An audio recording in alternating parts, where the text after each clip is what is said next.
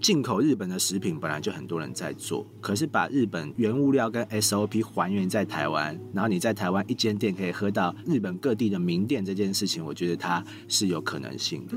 所以我们就开始在冲绳签品牌。大概我们在冲绳签了四五个品牌之后呢，我就开始日本先成立公司，台湾成立公司，因为我觉得这个事情好像真的可以做。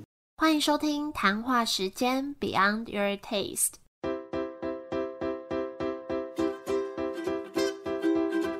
是佩佩，谈话时间是我和 Irene 创立的美食平台，我们将会在这里挖掘美味餐点以外的小巧思与故事。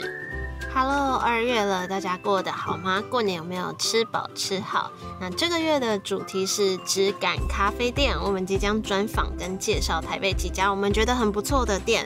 那今天这集会邀请到根本在旅行的 Hiko 桑来分享。我觉得这间店非常特别，跟一般的咖啡店非常不一样。先前情提要一下，这是一间代理很多日本在地店家的品牌，尤其会以咖啡为主要的商品。光是咖啡豆就代理了日本十家以上的店，包含几十种豆子。他们说，这间店除了想要做到饮品风味及外带杯的重现以外，更是希望可以提供跟日本在地一样的售价，而不是日本到台湾的产品就得价格翻倍。我觉得是一家非常值得拜访的店。那就先请 Hiko 桑来分享。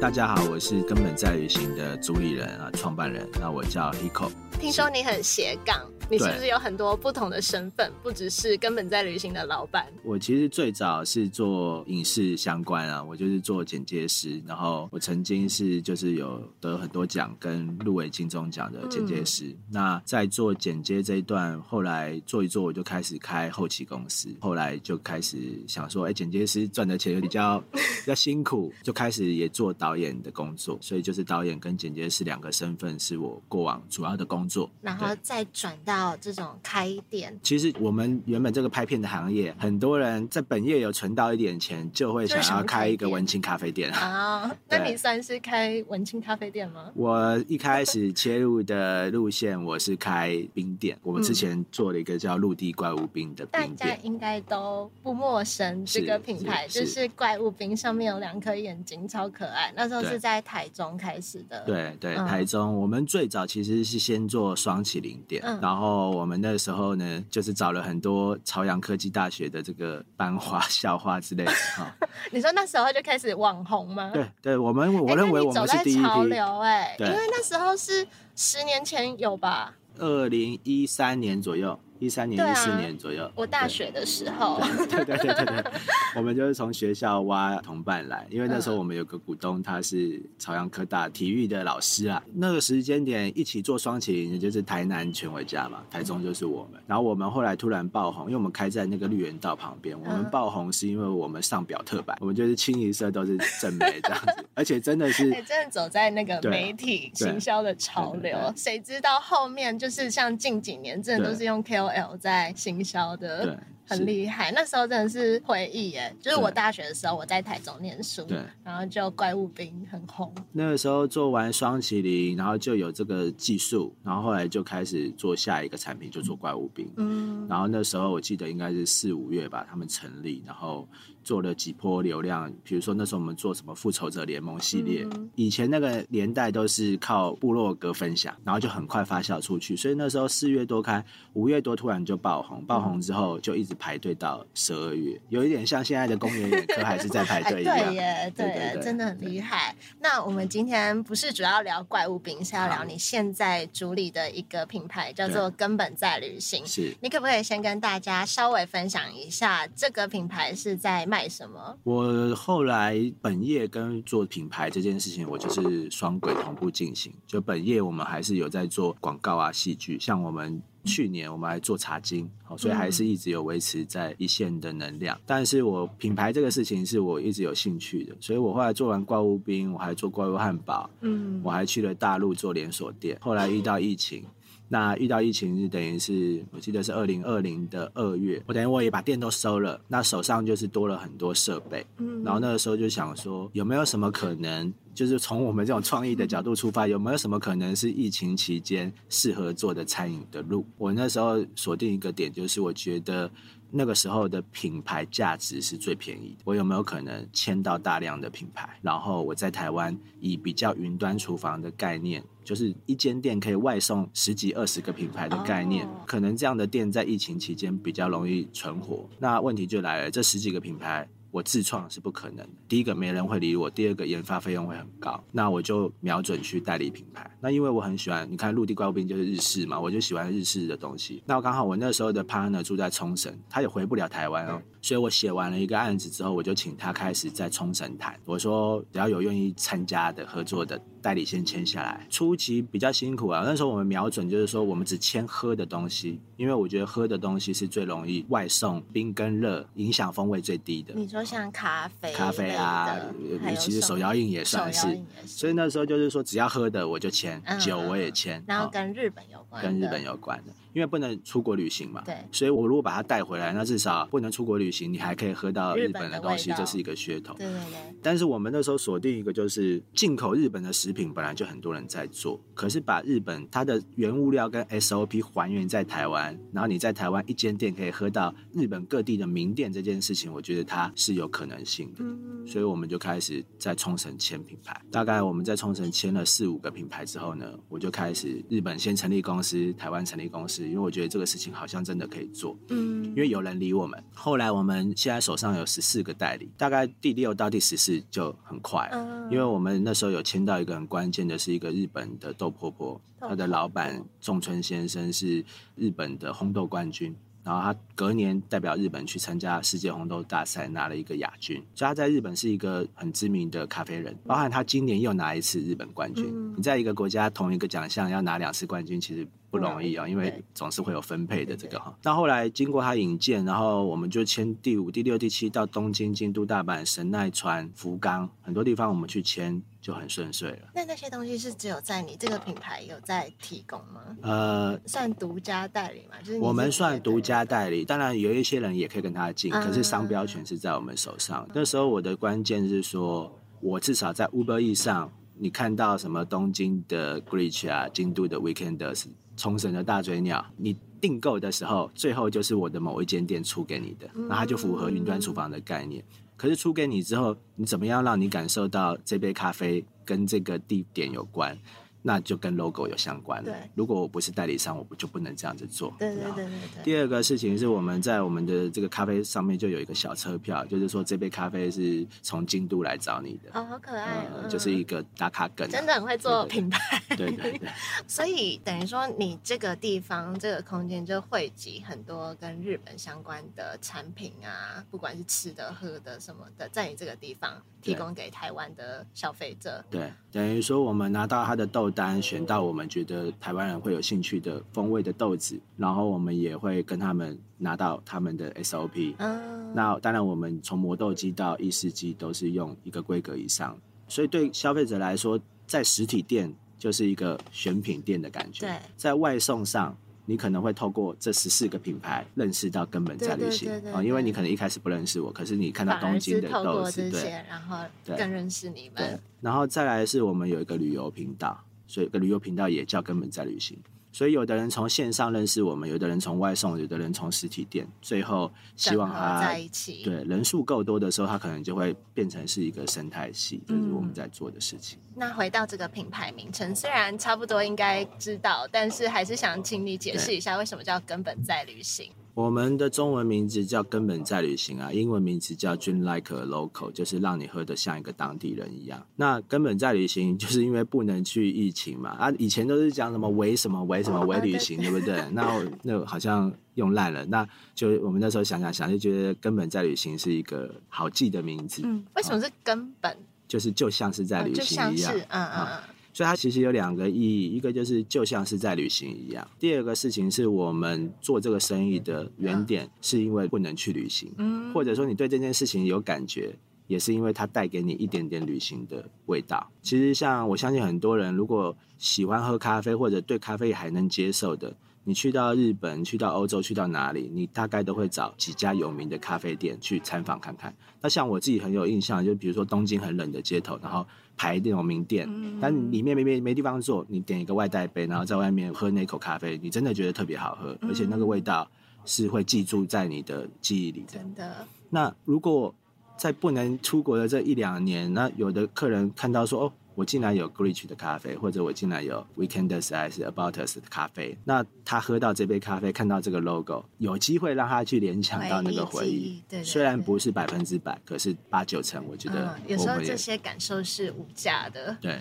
那你刚刚有说过，你过去可能是导演、剪接师，你觉得这个店里在设计的时候，有没有哪个角落或是小巧思，是你如果没有过去的经验是很难诞生的？第一个事情是我们签到这么多品牌，我怎么在我的实体店让人家看到这么多品牌的意向？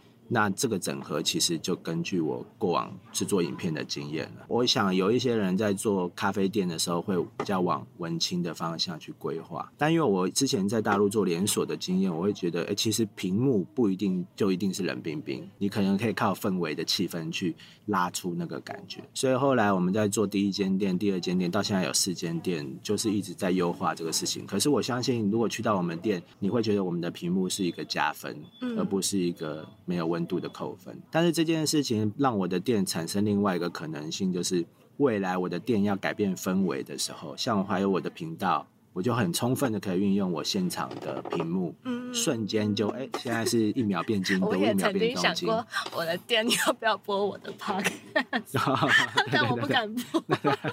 所以你那个 YouTube 频道是在分享什么？呃，我去叫根本在旅行，然后都是分享日本好吃好玩的东西。那我们那时候策略也很清楚啦，就是抢在大家还不能出国的时候，我们频道就先上。所以像现在我们就是正在分享的是京都大阪。那因为现在大家到过年前后是出国前的旺季，那大家一定都是往京阪出发。可是我们自己的预测，过没多久应该就会很多新闻会觉得去那边玩的体感很不好。因为人太多了，我们十一月去的时候就已经觉得日本自己的观光客跟一些海外的客人，其实台湾人跟大陆人还没有那么多。可是你已经觉得环球影城很难玩了，就花那个钱，你觉得很不值得了。那再过一阵子，这个事情会更明显。所以我们现在是做金版，就是哎抢一些流量。可是接下来我们其实也拍好了，就是照排程上。所以之后就是会一些日本深度旅游，然后在熊野啊、小松啊、广岛啊，就是会建议大家。接下来你去日本玩的行程，不要往金板去挤了，不然你就会遇到贵的房价、不好的旅游体验。另外，会不会随时又有一个新的比较严重的病毒株？嗯，它也会影响你的旅游的判断。所以，往人少的地方去，往自驾、往包栋民宿，这是我们频道主要分享的内容。听说还有出书。啊，对，我们有出一本书，也叫根本在旅行。对对对，哇，这一个名字很重要。对对，一个名字，我们在想这个名字的时候，就知道说以后他当频道可以。对，嗯，那书是在写什么？书就是我的共同创办人叫梁子，他就是住在冲绳。那他叫梁子，他是真的有点像广末凉子啊。那以前他是做一个也蛮有名的品牌叫落叶钓鱼烧，然后我跟他认识也是因为我们都在做日系的品牌，结缘在那个之前。嗯，然后后来我就有固定跟他叫这个抹茶的原物料，所以遇到疫情的时候，其实我们两个在工作上都遇到。挫折嘛，然后我写这个案子的时候，他觉得可行，所以草创的时候我们两个就一起做。那我要做频道，其实就是觉得，哎，我觉得他可以啊，外形、口条跟他的经验，因为他也算学霸，正大，然后后来交换学生去九州，然后后来研究所在早稻田念研究所，早大也是广末凉子的学校嘛，哈。然后他现在定居在冲绳，养一条狗，然后也买了一个在。海边的房子，他的房子在新野度假村，走路五分钟，所以他就随时可以去人家的海。对对对，那我觉得他这样的人设啊，还有他的经验，我觉得是分享出来是是有意思的。对。所以那时候我们就觉得好，我们要做频道，那我们也出书啊。我们把整个我们想要沟通根本在于其实是什么？我们用任何方式让大家知道这五个字，真的很特别。然后你现在是有五间门市吗？现在有四间，四间都在台北。对，在信义区。然后中山区长春路那边，然后一间在那个中信南港，然后一个在深恒仓内湖的深恒仓。然后每一间店都有不同的风格，每一间店有不同的风格，但是后面的店我们基本上都会跟露营的元素绑在一起。为什么是露营啊？因为露营我们有弄了一台旅行咖啡车，嗯，是那个 j o 一个狮子的哈。那我们用那个露营车把它改装成平常是可以睡觉的露营车，上面有车顶帐啊，里面也有床。可是要出活动的时候，它拉开来会变成三个手冲吧台。哇！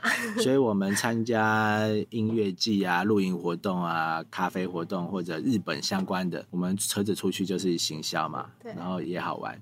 然后我们也会把它拍成影片，因为我就想说开箱不同的。有在睡觉吗？做的事情做超多事情。对对，我觉得它是整个根本在行的长相的一环呐。那我们后来弄那个露营车，就觉得说，哎，其实露营风很适合我们店内的软装。嗯。所以我我像我们中信的店就是跟 Coleman 合作，然后深圳仓的店就跟 Snow Peak 合作，他们两个也都是日系算是比较顶的，至少知名度是相对高的两大品牌。然后你刚刚有。说你代理很多个品牌嘛，有没有特别在代理过程有印象深刻的小故事可以跟大家分享？第一个是呢，我们那时候是跟冲绳人合作啊，冲绳人其实跟台湾人比较像，的确他可能会穿个夹脚拖就出来跟你聊天了哈，然后他们也比较随性，所以真的也算是我们这个合作的一个起源地了。那当然梁子在那边住了够久，所以跟大家有基本的交情。那后来经过他引荐，我们开始去谈其他的品牌，有的是自己开发，我们就是看哪一间店有名，我们就去开发。我们就是从那个亚洲最佳咖啡厅啊，日本有六间，我们就是一间一间去谈，最后我们签下来四间，等于超过半数了啊。但中间有一个在东京的 Grich，我们谈了很多次，我们最多我们去拜访了他五次。他不要吗？对，一开始不要，第一次不要，但是有聊天，然后觉得哎可以卖我们豆子。第二次、第三次，那最后才 logo 让我们使用。关键点，我认为是我们一开始去找他的时候就只有冲绳，那后来我们谈下了大阪的 Lilo，然后大阪的 Mail，Mail 很特别，它一间很小的店，它的店。可能不见得比你们店大哦。真的吗？对，我超小。他没有，他连内用区都没有。嗯嗯，然后他就外带，可是他偏偏是亚洲最佳咖啡厅的第二名。嗯，最后你看啊，像后来我们再去拜访他的时候，就是 Mail 被我们签下来了，Lilo 被我们签下来。你已经有我们手上已经有三家亚洲最佳了，对不对？哈。然后那时候还签了这个伊兹卡，伊兹卡也拿过某一年的日本冠军。嗯，我们后来还签了一个叫福冈的那个豆香洞。他曾经拿过一次世界冠军，后来再去找 g r i s h 的时候，那就那对不对？因为一开始只是一个 BP 嘛，一个简报。然后后来我开了一间店，我开了两间店，开了三间店，然后签了这些。那你也是很坚持哎，不放弃他。我那个时候就是有点像想要收集七龙珠的感觉啊。嗯。我本来还想说六间我都要把它签下来，后来真的开始往下 run 的时候，就会发现说。日本冠军当然是一个很好的头衔，然后对很多消费者来说好沟通。尽管你不知道他，可是我不需要跟你沟通他多厉害。因为你可以不喜欢他，可是他一定是有足够的厉害。那那个亚洲最佳也是一个这样的东西，只是说其实还是有很多很好的点啊。有的人是拉花很厉害，冲煮很厉害或什么。我后来就没有那么坚持，觉得就是要要集齐这件事情。所以后来签到十二家，我觉得也差不多了。嗯，因为我的店内的屏幕也不够放。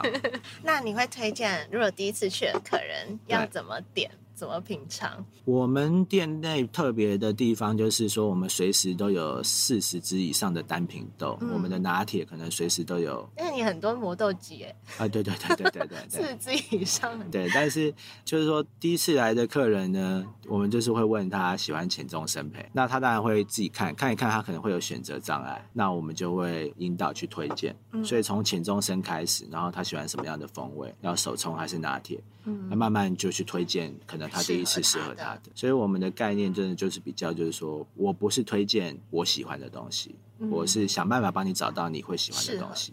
嗯嗯，Irene 有说他特别喜欢什么湘南日常配方牛奶咖啡，那个是什么？二七咖啡，它是湘南是那个灌篮高手那个嘛哈？对对对，靠海边的地方。那它是它的一个固定的配方豆。那它喝起来是有什么特色吗？对，他说他每次去都毫不犹豫点这杯。我觉得下次可以再推荐他一些其他的，其实很多都很好喝。可是客人有时候的确会这样，就是说喜欢了一个就一直而且对，你想我的拿铁，我店内大概有十八种，那喝了二期，他觉得很不错。下一次他试试看某一支，结果不太 OK，那他就弹回去二期啊，对不对？但是如果我顺着说，哦，你喜欢二期，它是生培，它有什么样的风味？那我大概知道你的味蕾可能是怎么样，那我可能可以推荐一个相近的，可是有特色的，你可能就会喜欢。那有没有你在别的地方没有分享过关于这家店的小秘密？独家分享的小秘密哦，哇，我讲心酸的部分了啊。我是真的觉得大家在本业赚到了什么钱。贸然跑来开店，我认为八九成一定是会赔钱的。那这是我创了那么多品牌，你看啊，我已经是会做品牌的人了。我来帮自己做品牌，也可以做到一定的行销的能量。那冰店啊，我分享营业额的大概状况。我们以前我们做怪物冰的时候，一个月是可以做两三百万以上的，真的很不简单。对对对哈，对。那咖啡好多人在开，嗯，那不同的赛道。它的美感是完全不一样。嗯，那尽管你很会做行销这一段，或者在产品把它弄到很好，可能你投入到一个新，光一个新的品相，光讲你想要做鸡蛋糕，你就会遇到很多困难在当中。所以我是真的觉得出来做餐饮相关的创业，以前风险本来就高了，未来风险是更高，因为台湾的房租真的太贵了。真的。那它会导致于你想要坚持一些原物料的品质的时候，你会陷入很多两难。嗯，可这件事情在很多其他地方可能不见得会这么辛苦哦，因为它的店租成本没那么高的时候，你可以反馈给客人的好东西是更足够的。对，真的有在开店就会知道，有时候那个利润真的很难。对，然后有时候遇到一些客人给你负评啊，觉得你太贵啊，觉得你什么样。你就是有苦难言呐，嗯，对啊，然后所以小秘密就是说，如果你回头问我，我创这个业我是卖了房子创业的，嗯，然后卖房子创业之后，当初住的那个房子，如果我现在都没卖，因为才两年多前嘛 啊，都没卖，我现在可能是多赚三百万，可是我卖了，那我选择创业。我就陷入另外一个不归路了啊！怎么啊？要银行要贷款啊？要持续的卖命啊！所以你问我要不要再重新来一次？如果我有得选，我不会创业。真的。但是但是偷袭下去了，只好一直走下去。小秘密是这个，但是就是说，至少现在我一直想要做到虚实整合的一个实体店。我觉得这没人做，然后是我做得到的事情，因为。我有影像的背景，至少我做内容，我比别人便宜很多。嗯，然后我们前好消息是我们像我们这次十一月去拍的片子，然后最近就有上热搜了，所以流量就开始往上冲，然后马上就有业配来了。所以我觉得或许真的有一天，大家根本在旅行半年后、一年后没打，大家就知道说哦，有一个不错的频道讲旅游的，跟线下店哈，然后。就真的能做一个虚实整合的平台，嗯，因为我们希望根本在行，如果离开台湾，我就可以带着日本加上一些台湾的东西离开台湾。那你可不可以在最后用三个关键字来代表根本在旅行这个品牌？第一个是我们是。职人饮品的选品店，我认为我们是第一个有自己频道的餐饮品牌，而且是真正线上线下是同一个名字的，就是你自己用的。对，第三个事情是很多呃，但是这好像不是一个关键字了哈，但是就是。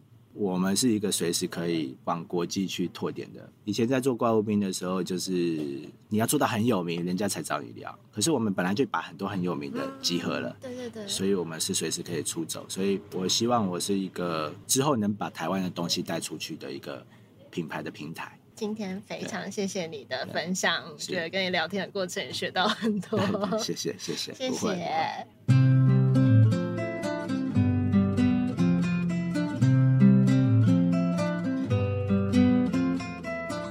谢谢 Hiko 桑很精彩的分享，我觉得他真的是一个很厉害、身兼多职的人，而且不管是听他分享，或是去这间店，都会觉得很像在挖宝的感觉。就是哎，怎么不只是咖啡店？怎么还会有 YouTube？怎么还出一本书这样？那我是在访谈后才去店里光顾。其实通常在做节目，我最希望的还是我先去过那家店再来访谈。可是这次我觉得先访过再去也是别有一番体验，因为我没有去过，所以才可以用听众的角度，一个不认识这个品牌的角度来问问题。然后真的去店里的时候啊，就好像在一一验证节目中分享的每一件事情，比如说他们。墙上有贴一张海报，我如果只是去当客人，我可能就只觉得那是一张海报而已。但是因为访谈过，所以我就知道，哦，那是他们实体书的海报。然后他们还有一个类似那种电视荧幕墙，上面有超多种咖啡豆，真的会很想每个都试试看，就等着大家去挖宝。如果大家真的去了，有什么心得，也欢迎在 IG 现实动态 tag 我们，让我们也可以看到你的分享。那有兴趣的话，也可以去追踪根本在旅行的 YouTube，会介绍很多日本好吃好玩的东西。那他们的官网也制作的很用心，有很多好东西可以去逛逛。所有相关链接也都会在这集简介。好，那今天就到这里，谢谢你们的收听。这集一样会有专栏文章在官网，那也欢迎追踪我们的 IG 或是订阅电子报，我们会分享更多在节目上可能没有提到的事情。那这个月也欢迎大家来跟我们分享你最喜欢的质感咖啡外带店有哪些，让我跟 Irene 有机会也去试试看你们推荐的店。那就下周见喽，拜拜。